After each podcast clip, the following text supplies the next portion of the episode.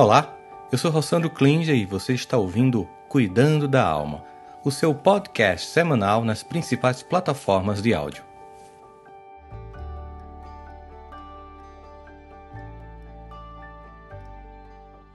E o tema de hoje é: e aí? Os pensamentos têm tanto poder assim sobre nós? Nós somos completamente vítimas dos pensamentos? Eles são irrefreáveis e a gente simplesmente é, vive em função deles ou nós temos um poder, nós podemos definir o quanto, nós podemos perceber fluxo, entender algumas coisas. Eu fiz no meu Twitter hoje de manhã, né, uma, coloquei uma mensagem do Mário Quintana, uma frase do Mário Quintana, poeta, e ele diz uma coisa incrível, assim, se eu fosse acreditar mesmo em tudo que eu penso, eu ficaria louco. Olha que incrível. É porque, assim, ele, como poeta, ele não está fazendo análise psicológica, mas ele diz uma coisa completamente, profundamente fundamentado nas ciências do comportamento humano, na neurociência. Se nós fôssemos dar importância a todos os pensamentos, nós enlouqueceríamos. Logo, a gente seleciona. Pensa comigo. A gente seleciona. Vamos tentar entender um pouquinho o fato de que os pensamentos eles estão entre níveis consciente, pré-consciente e inconsciente. E aí, de forma bem didática, eu vou explicar para vocês como isso funciona. Consciência é o que eu estou sentindo e pensando agora. Por exemplo, vocês estão aí me assistindo ou no YouTube, ou a galera que está hoje aqui no Instagram está assistindo ao vivo, né? Esse movimento da gente aqui, a gente está aqui fazendo isso, vocês estão né, pensando, refletindo sobre isso. E aí é o que você está tendo consciência agora. Você pode estar tá sentado assistindo num celular, num tablet, no computador, na sua Smart TV. Você pode estar tá em qualquer ambiente desse. Mas eu vou perguntar coisas que não estão na consciência de vocês, mas que na medida que eu perguntar, elas vão vir para a consciência. Preste atenção. Quais são as cores da bandeira do Brasil? O que é que está escrito no meio dela? Qual é a comida que você mais gosta? As cores que você mais gosta? Como foi seu Réveillon estranho de 2020 para 2021? É, qual é o dia do seu aniversário? Qual é o primeiro nome da sua mãe? O último nome do seu pai? É, qual foi a, o lugar mais legal que você já foi na vida? O nome da sua primeira professora? Com quem você primeiro namorou na vida? Como foi o primeiro beijo? Qual foi a quinta pergunta que eu fiz? Percebe que você talvez não vá lembrar qual foi a quinta pergunta que eu fiz? Porque na medida que eu vou trazendo eventos para consciência, aqueles que eu estava trazendo que não tem importância, eles têm que voltar para a pré-consciência. Eu não posso colocar tudo em tela, senão trava o sistema. Eu vou fazer perguntas agora que são mais difíceis de responder, porque elas estão no inconsciente. Eu perguntei coisas da pré-consciência, as capitais da Europa, a capital do Brasil, a capital da Argentina, como a gente viu pessoas de Buenos Aires assistindo. É, eu posso responder a isso, mas eu, se eu fizer perguntas que estão muito mais a ver com o inconsciente, tipo, por que, que você se sabota? Por que, que você não perdoa? Por que, que você começa e não termina? Por que você não acredita em você? Por que, que você não se ama? Por que não se respeita? Por que se submete a relações tóxicas? E aí percebe? Elas não têm respostas fáceis porque estão em níveis muito mais profundos e inconscientes. E, obviamente, a gente tem aí uma, um conjunto de questões para trabalhar. No entanto, eu quero que a gente se pergunte hoje: o pensamento tem todo esse poder? Se tem todo esse poder, se eles são irrefreáveis, aí a gente fica assim: os pensamentos, eu não posso me identificar com os pensamentos, não existe hoje suporte para dizer que os pensamentos eles me definem. E o que dizer dos pensamentos que acontecem nos sonhos? Que você tem um monte de fluxo de consciência durante o sonho, por que, que você não considera que esses pensamentos eles são reais? Se eles são tão poderosos, eles também deveriam ser reais. Uma vez, contar para vocês uma história. Uma paciente que chegou no meu consultório, é, é assim, é, é perto de 20 anos, há muito tempo isso, eu lembro demais. E ela estava com uma ideação muito forte de que ia para o inferno e tal, aquela coisa toda. E a mãe entrou com ela e eu disse: Olha, eu só posso atender a paciente sozinho. Não, mas é minha filha, não sei o quê. Aí eu digo: Olha, se ela quiser, eu posso encaminhar para uma terapeuta ou para outra pessoa de sua confiança ou da sua religião, porque que tem que ser sigiloso. Ela deixou, a filha ficou e a filha estava dizendo assim: Eu vou para o inferno, não tenho salvação, porque o pensamento que eu estou tendo me condenou e eu vou para o inferno. E eu olhei para ela assim, então tá, me conta o que você está pensando. Ela disse, Mas se eu contar, você vai pensar a mesma coisa que eu estou pensando. E se você pensar a mesma coisa que eu estou pensando, você também vai para o inferno. Eu digo, tá bom, eu vou com você. Pode jogar o pensamento que eu vou te ajudar nisso. Se você for, a gente vai junto. Ele olhou para mim assim, meio que desconfiado, disse, me conta seu pensamento. E ela assim, todos os dias eu fico pensando em Deus fazendo necessidades fisiológicas. Devem imaginar, né? Imagine para alguém que tem uma, uma visão extremamente punitiva de Deus, pensar isso realmente geraria um sentimento de que ela ia para o inferno. E aí eu olhei com muita naturalidade e perguntei, mas ele também solta pum? Né? E quando eu disse isso, ela começou a rir. E eu disse, isso é só um pensamento. Você não tá, Deus não está fazendo isso porque você está pensando, é só um pensamento. Tirar o poder que o pensamento tem. Às vezes nós damos uma ênfase muito grande. Era tão só um pensamento. Claro que por trás disso tem outras questões. O que é que esse pensamento queria encobrir? E aí é outras questões que eu não vou entrar aqui, porque é uma terapia e tal. Mas era só para vocês entenderem que no primeiro movimento há que, há, que se desmontar a força desse pensamento para chegar à essência do que está por trás disso.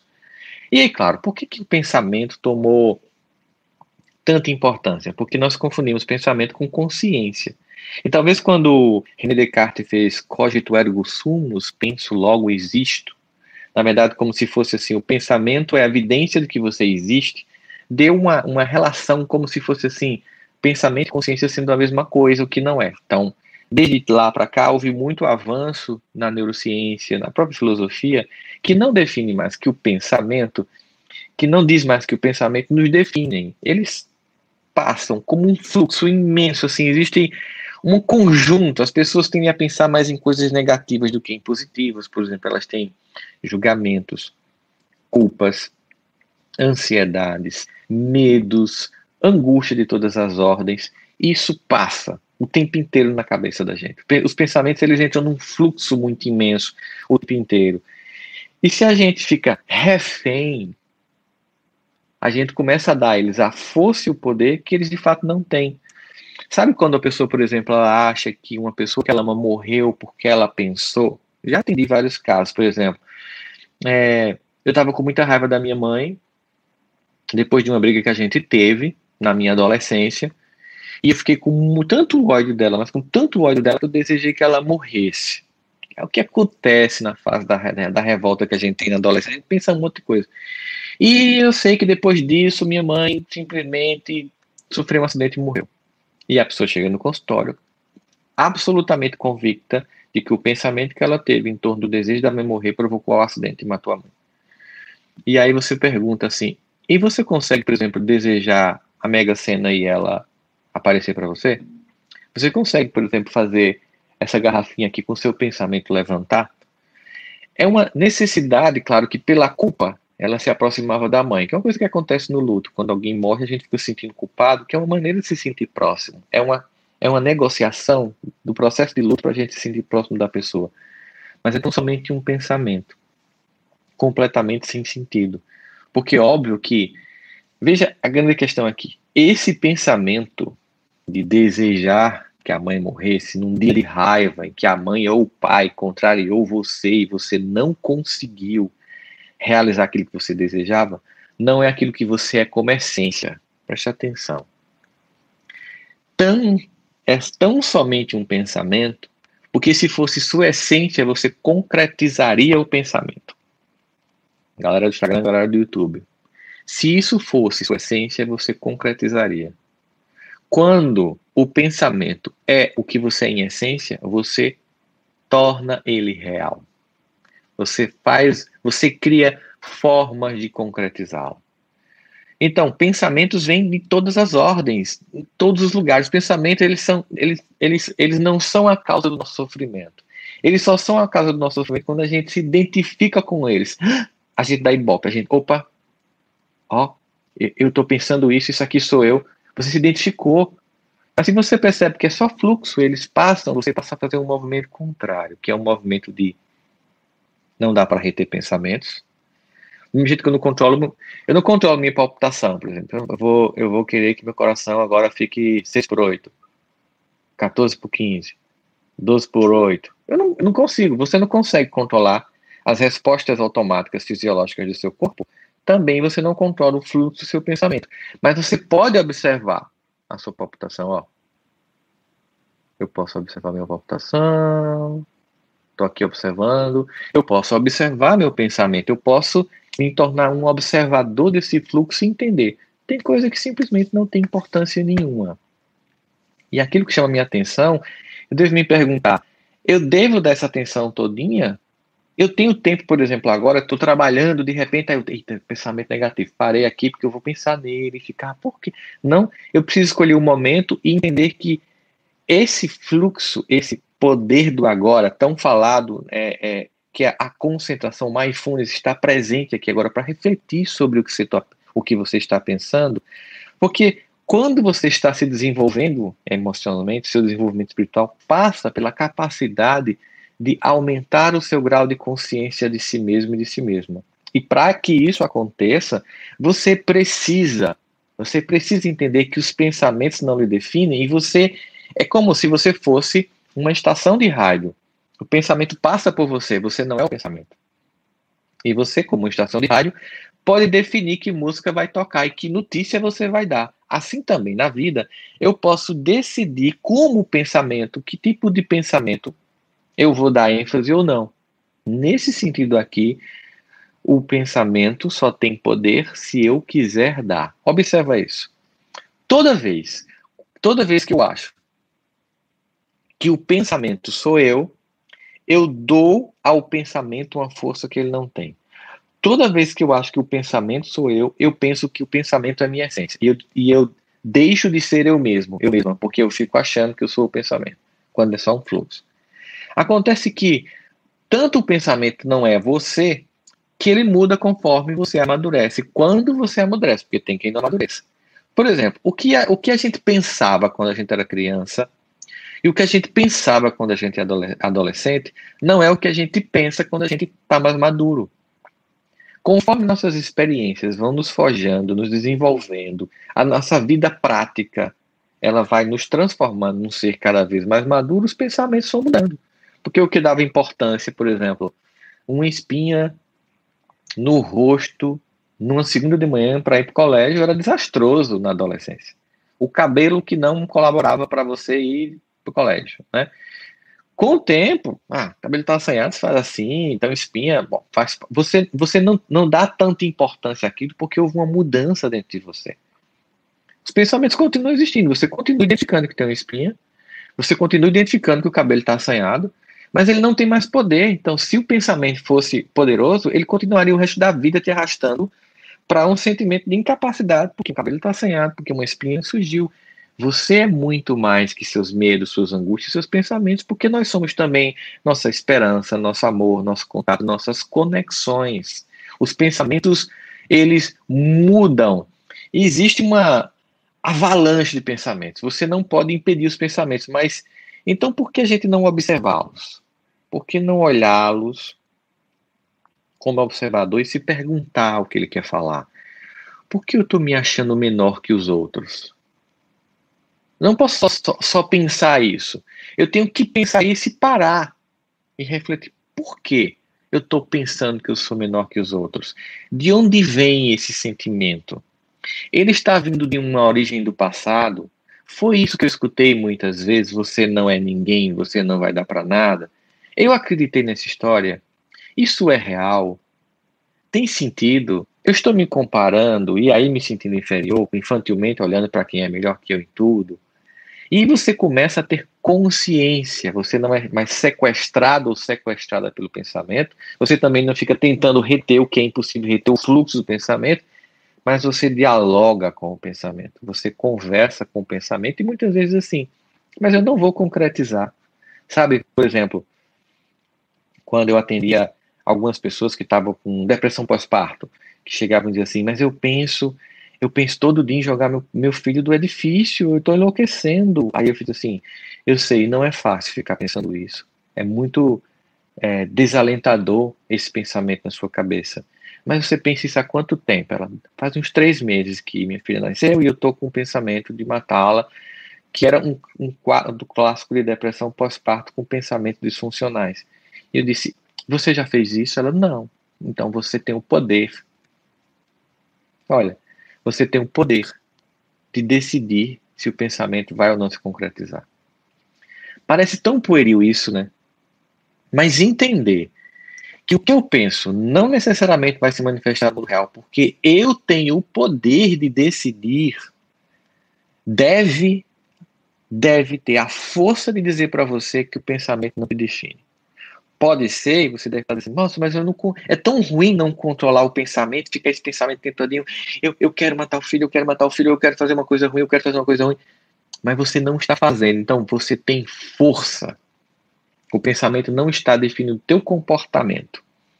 Ele vem, ele incomoda, tem estratégias, inclusive às vezes é necessário tratamento para que você diminua o fluxo, até de medicamento às vezes, dependendo de como tá, certo?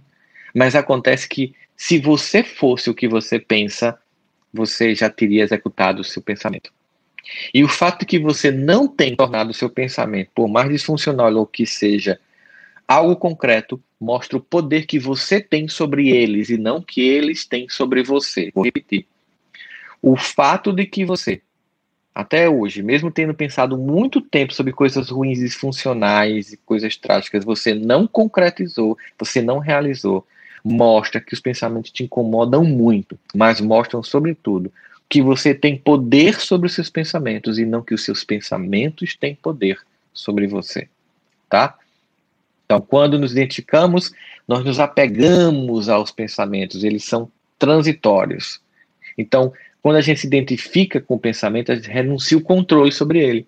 Se eu fixo nele, é a questão do, do, do ibope que você dá. Se eu fixo naquilo ali, aquilo vai ganhar força e importância. Se eu fico curtindo e compartilhando um pensamento ruim, um pensamento negativo, assim como tudo que eu curto e compartilho, tanto no Instagram como no YouTube, é o que o Instagram e o YouTube vai me mostrar, porque eu estou curtindo, por exemplo, se eu, se eu começo a curtir pessoas que praticam esporte, no meu YouTube, no meu Instagram, vai aparecer muita gente que pratica esporte. Se eu começar a compartilhar e a curtir coisas de pessoas tocando piano e violino, vai aparecer então, se eu curtir compartilhar coisas também ruins, se eu tiver. Ah, tem gente que adora vídeos trágicos, de acidentes.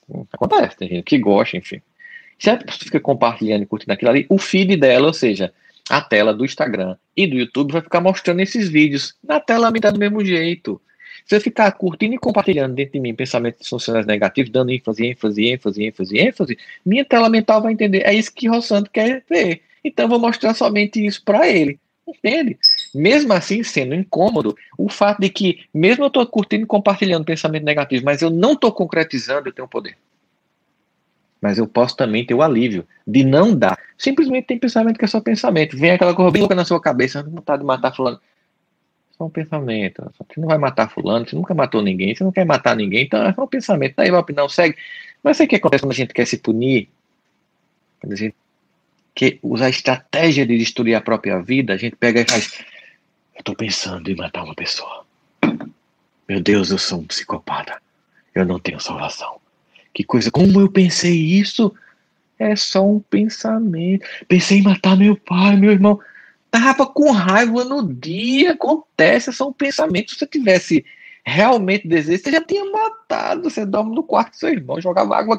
Você tinha feito alguma coisa. Você não mata, porque você ama. Mas a gente tem raiva, gente. Então, é só um pensamento. Vou ficar repetindo. É só um pensamento. Não pega ele e fica. Mas eu pensei nisso. Eu pensei em matar ele. Sim. Concretizou? Não, então deixa passar. Senão não vem outras coisas. Fica lá num fluxo. Ok, ó. Peguei aqui um, uma fala de um psicólogo que, que escreveu um livro chamado é, What Say When You Talk to You. O que, que você diz quando você está falando com você mesmo? Que é do Chad Helmstein. Ele diz o seguinte: ó, a maior parte da nossa conversa interna é inconsciente.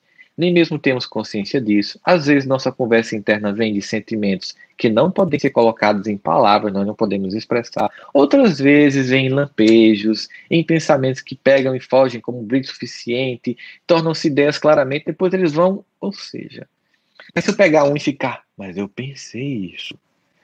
O problema não é o pensamento, preste atenção. Se eu me fixei no pensamento, eu sou mau, eu sou perverso, eu sou uma pessoa infeliz, eu não mereço a felicidade. Como é que eu pensei isso?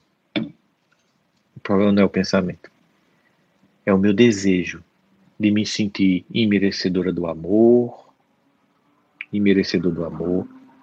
É o meu desejo inconsciente de achar que Deus não vai me ajudar, porque talvez eu acho que eu sou tão ruim, tão perverso, tão perversa, que Deus não vai me ajudar. Essa, essa é a grande questão. Então, quando eu. Aí, nesse caso, em vez de você só ficar. Eu tô tendo esse pensamento tão terrível. Peraí, calma, peraí. Esse pensamento é só um pensamento, mas ele tá me fazendo se sentir merecedor do amor. Então, a grande questão aí não é o pensamento. É o meu profundo sentimento interno, muitas vezes inconsciente, de que eu não mereço ser feliz, de que eu não mereço amor, de que eu não mereço a paz. E aí significa dizer que eu preciso evitar esse diálogo interno negativo, porque eu tenho que refletir, eu tenho que observar e não ser sequestrado, sequestrada pelo pensamento. Entende? Eu olho para me desconectar deles. Aí como é, como é que eu faço para me desconectar? Permita que eles passem sem ocupar a sua energia mental. Pensamentos disfuncionais, ah, sou raiva, tá lá no trabalho, tá numa reunião de Zoom hoje em dia, né, reunião virtual. É discordo de você, pô, que ideia ridícula. Aí você, ah, miserável, morre peste. Toda vez me critica, tudo que eu falo me critica. Que criatura que não presta. Ah, Maria, morre. Você quer que a pessoa morra mesmo? Você mataria a pessoa? Você sairia da sua casa, ia na casa dela, e entrava debaixo do carro dela e cortava o freio para quando ela fosse comprar o pão no outro dia, desse se ela dele morresse. Você não faria isso. Então é só um pensamento. Então, se você fixou no pensamento, tem uma coisa por trás. Aí não fixa e fica só se punindo. Fixa e observa. Se não, deixa passar. Ah, foi só um pensamento. Quantas coisas idiotas nós pensamos por dia? Por isso, Mário Quintana diz: se eu fosse achar que todos os pensamentos realmente têm sentido, eu enlouqueceria. Claro. Então tem que ter a capacidade, a maturidade de deixar o fluxo do pensamento ir. Agora, se um pensamento chama atenção, aí eu preciso analisar, eu preciso observar. Eu preciso parar e pensar assim: por que ele está dando, tá dando tanta relevância? Porque nossos pensamentos têm a ver com nossas crenças, com o nosso humor, então, por exemplo, você você está bem, você, quando você está bem, você pensa uma, umas coisas. Quando você está mal, você pensa outras coisas. Se você tá, se você comeu muito, isso afeta seu pensamento. Se você dormiu pouco, isso afeta seu pensamento. Se você está com problema hormonal, isso afeta seu pensamento. É, se você está cansado, cansada, isso afeta a sua visão de mundo, seu pensamento. Tem uma música de Renato Russo que diz: muitos temores nascem do cansaço e da solidão muita, muita gente agora está em processo de profunda dor psicológica pela solidão. Solidão já é realmente um grande mal desse século. Existe, de fato, estudos sobre isso, muitas pessoas. E agora, com a pandemia, aumentou o isolamento. Então, tem pessoas que estão começando a ter problemas por causa do isolamento. Quando você pega, por exemplo, as pesquisas sobre pessoas que têm vida longeva, você percebe que elas têm relações com muitas pessoas e íntimas. E pessoas com poucas relações têm uma vida mais curta. Porque nós somos gregários e feitos por contato humano. É regra. É, é do nós somos feitos para isso. Então o que, que acontece? Quando eu estou só, eu dou muita ênfase aos pensamentos, porque eu não estou conversando com outras pessoas. Então, o meu silêncio faz com que os pensamentos venham. Aí vem aquela frase famosa: Mente, ocupa, mente desocupada é oficina do mal. Gente fica ali pensando um monte de coisa assim, peraí, calma, deixa eu fazer alguma coisa prática, controlar. Eu, eu quando estava, quando acontece comigo de um fluxo de pensamento contínuo que eu não consigo controlar, e acontece muitas vezes eu perco o sono por isso. Antigamente eu fazia um movimento de me punir, porque eu não estava conseguindo dormir, eu ficava com ódio de mim porque eu não estava conseguindo dormir e não tinha um monte de coisa para fazer. Não resolvia, eu estava pensando não conseguia dormir. Depois de um tempo, eu fiz o seguinte: tá, eu não estou conseguindo dormir mesmo, então vou ali ver TV, vou ler um livro, vou o computador trabalhar. O pensamento ficava mais, eu ficava tentando dar conta dele. E quando era de dia, eu fazia alguma coisa física. Por exemplo, lavar o banheiro. Eu vou fazer uma coisa física porque eu não estou conseguindo controlar meu pensamento. Então era uma coisa que exigia minha atenção, porque eu tinha que colocar os produtos, limpar, lavar tal. Era uma forma de desfocar. Mas depois de um tempo, eu agora vamos conversar com você. O que, que você quer me dizer? E eu não estava me punindo, porque o pensamento estava vindo, conversando com o pensamento. Vem as coisas mais loucas na cabeça e fala, é só um pensamento. Às vezes você está no carro sozinho dirigindo, aí, ruminando, né? Aí, porque não sei o que, não sei o que, não sei o que. Aí quando você vê tá com raiva, com ódio, aí você faz. Opa, que é isso? Você está sequestrado por um pensamento. Às vezes a gente chega a brigar com as pessoas. Eu vou chegar lá, e vou dizer isso, e vou fazer aquilo, e tá pensando o quê? E, a gente começa a brigar com as pessoas. A gente tem todo um conflito. E quando a gente tá brigando com a pessoa no pensamento, o coração acelera, vem raiva. É quando você para e faz: caramba, É só um pensamento. Eu não quero fazer isso, eu não quero brigar com as pessoas, eu não quero entrar em conflito, pelo amor de Deus. Fazer isso não. Então, pensamentos não nos definem. Pensamentos precisam ser observados. O fato de que você não faz o que você pensa mostra que você tem mais poder sobre os pensamentos do que que os pensamentos têm poder sobre você. Mas se eles te incomodam, você precisa deixá-los ir. Os que ficam fixos, observar e dialogar para entender o que está realmente por trás. E não se apegue a pensamentos, porque são como um fluxo do rio. Precisamos ter essa capacidade de perceber que muitas vezes, quando de fato nós não conseguimos controlar o pensamento mesmo, está incomodando muito, de forma disfuncional, como um transtorno obsessivo compulsivo de repetição, e aí você vai procurar ajuda terapêutica e às vezes medicamentosa com um psiquiatra, de sua escolha. E estão todos atendendo online. Mas volto a dizer, é importante você saber disso. Se você tiver fixado ao menos isso hoje, nessa meia horinha que a gente está aqui junto, que o fato de que seus pensamentos, por mais loucos que sejam, você não concretiza, mostram que eles te incomodam muito, mas que porque você não concretiza, você tem mais poder sobre eles do que eles sobre você, eu vou ficar feliz. De você saber que eles podem estar te incomodando muito, mas o fato de você não concretizar esses pensamentos loucos que você tem na cabeça, que eu tenho, todo mundo tem, entende? Que eu tenho, você tem, todo mundo tem, todo mundo que tem, todo mundo tem, todo mundo tem, tá? Aqui são quase 4 mil pessoas juntas aqui no Instagram e no, no YouTube todo mundo tem pensamento louco. O fato de que essas 4 mil pessoas estão aqui assistindo uma live agora no YouTube e no Instagram e não estão concretizando esses pensamentos mostram nós temos mais poder sobre os pensamentos do que os pensamentos sobre nós. Eles podem nos incomodar, mas não nos definem. Por favor, entendam isso. E quando puderem, analise. Quando puderem, vejam o que está por trás. Não deixem que eles torturem, destruam sua vida, sua felicidade, o seu dia a dia, a sua capacidade de viver a sua vida.